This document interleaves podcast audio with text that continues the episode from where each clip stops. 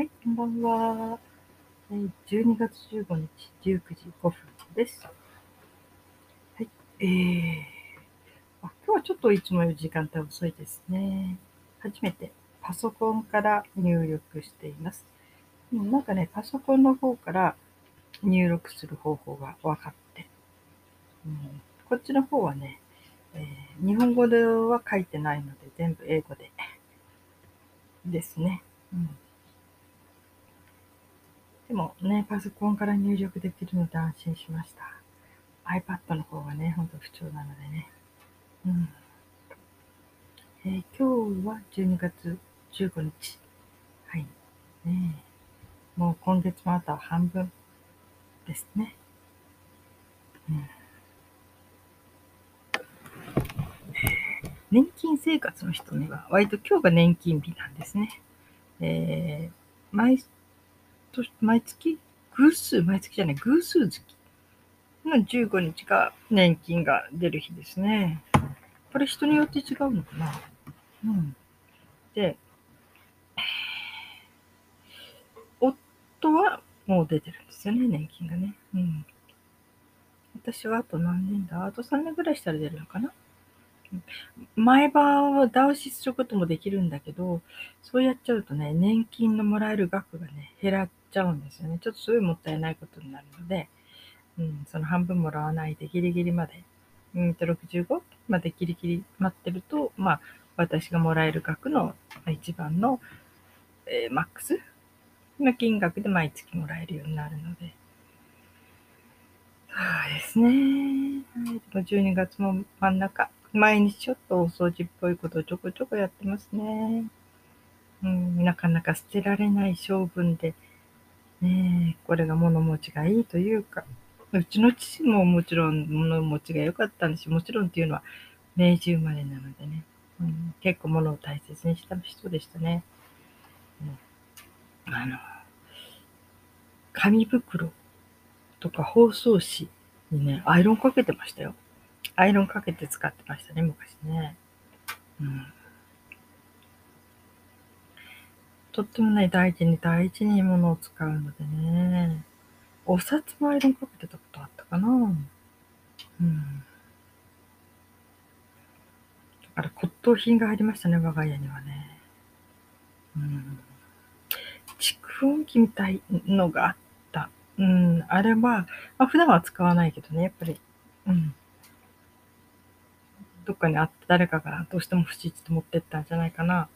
うん。古いものがありましたね。いろいろね。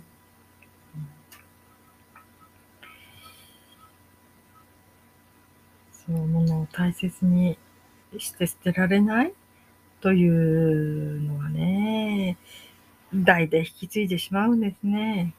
うん、だから服？服なんて大体10年単位で長も持ってますね。ああ、これもう10年来たからいいか、みたいな感じで。まあ、あんまり外側に着るのはね、あまり古いデザインとかあれだけど、中側に着るね、セーターとかね、ブラウスとかね、うん。そういうホームウェアとか、そういうものはもう着れるだけ着ますね。うん。特にあの、系統製品は毛玉さえつかなければね、いつまでも毛とは、うん。そのままの風合いがあるのでね。2、30年は家にあったのもありますね。使ってたのもね。うん、またね、うちの娘がね、あの、えー次女がね、とにかくメンテナンスするのが好きで、まあ技術も身につけちゃったんですね。えーあの夫が仕事を辞めて失業してきた時に、失業っていうのかな、退職？早期退職ですよね。した時に、その退職金で何をしようかと思って、まあ、そんなに額も多くなくて、1年分ぐらいの生活費しかなかったのでね。うん。そしたら、何をしようかなと思った時に、私ね、ミシン買ったんですね。2台くらい買ったかな。うん。あの、ロックミシンと、それから、えー、割と何でも縫えちゃうような、割としっかりとした、シンガーミシンだったかな。なんかそういうミシンを買いましたね。うん。まあ、知り合いのミシン屋さんがすごく、えー安く、あの譲ってくれたんで、結構いいミシンがあってね。うん。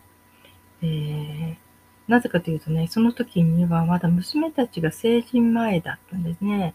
で、女の子なので15歳過ぎてて、でね、もし退職金がそこをついてきて、それでも仕事が、夫の仕事が見つからないって、まあ私はあまり働けないのでね、った時に女の子だから、ちょっと服をね、あの、寂しい思いさせたくないなっていうのがあってね。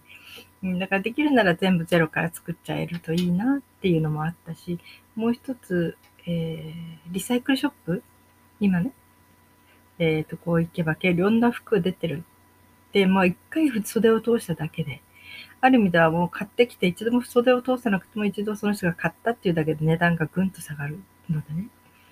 うん、そういうものが出てるので、うん、すごく上手に使えばいいものだと思うんですよ。ただ問題は、サイズが豊富にないこと で、その時に、あの、例えばウエストとか、丈とか、首周りとかね、袖の長さ、袖の太さ、なんかそういうものが自由に変えれたら、結構これはとっても素敵なことじゃないかなって思ってね。うん。で、私あの、そういうリフォーム、洋服のリフォームの勉強をしたんですね、通信でね。うん。そうすればね、うん、あんまりお金なくなってもリサイクルショップで買ってきては、それを娘たちの体にぴったり合わせて作り変えることもできるし、と思って。うん、いい勉強でしたね。すごくね。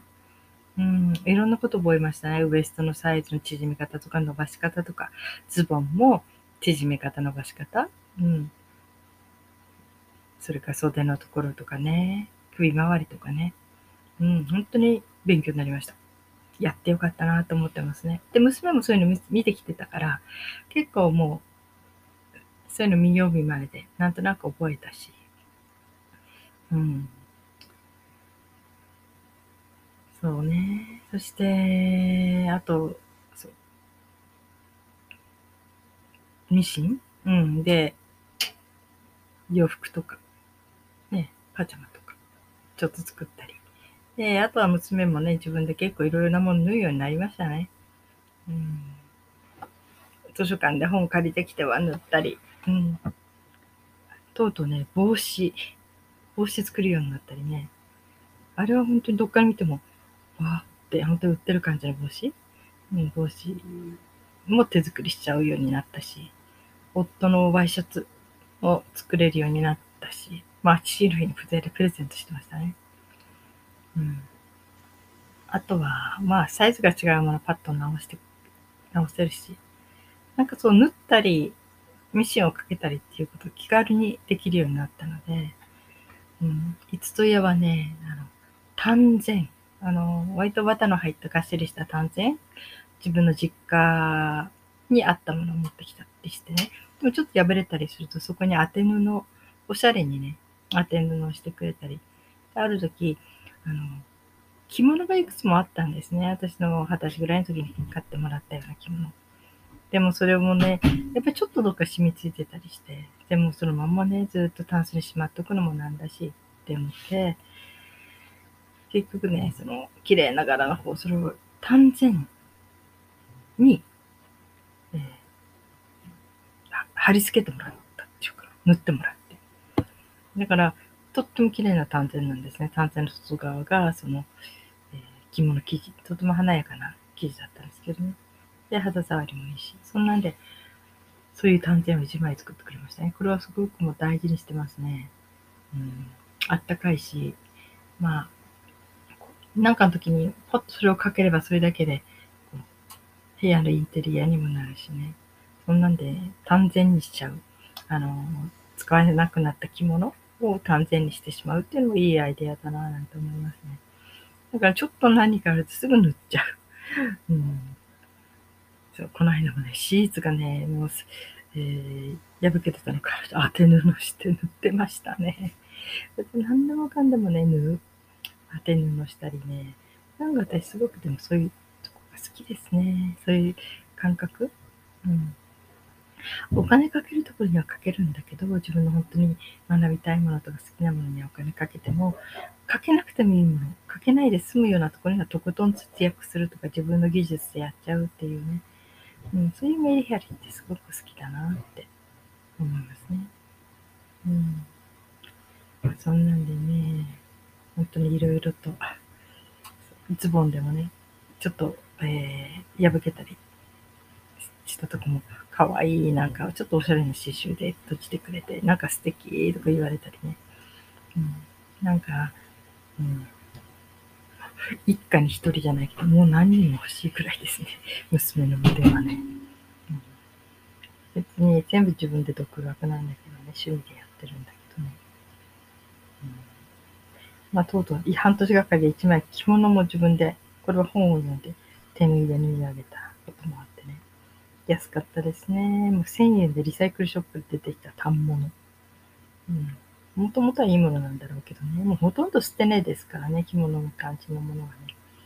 で、それで1枚の着物を縫い上げてくれる。うん、家でね、着たりするのにね。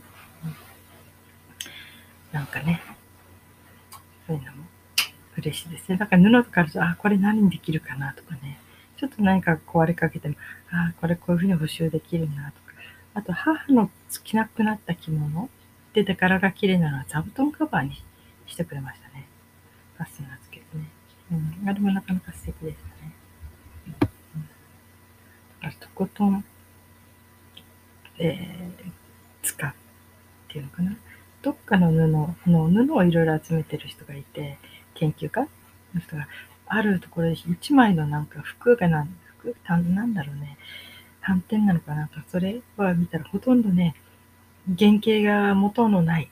すべて継ぎはぎ。こう破れては、はい、ついで、破れてはついでって縫いついて、きたそう一枚の。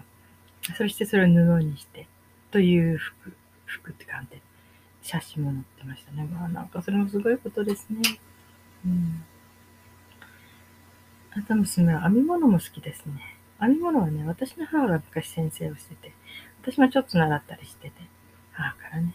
で、そのあれもあって、娘もちっちゃい時から編むようになって、今年のクリスマス用に私のね、ロングブーツ、ブーツとか家の中ルームシューズを編んでくれて、もうすぐできるって言ってましたね。うん、生編みを入れて、なんか、今そこにはフェルトを3枚ぐらい入れて暖かくするとか言ってくれてるので、クリスマスが楽しみあと彼女クリスマスには夫の冬の帽子、ニット帽子編むって言ってたから、それはもう少ししたら取り掛かるのかな。うん。そんなんでね、手作りはいいですよね、とってもね。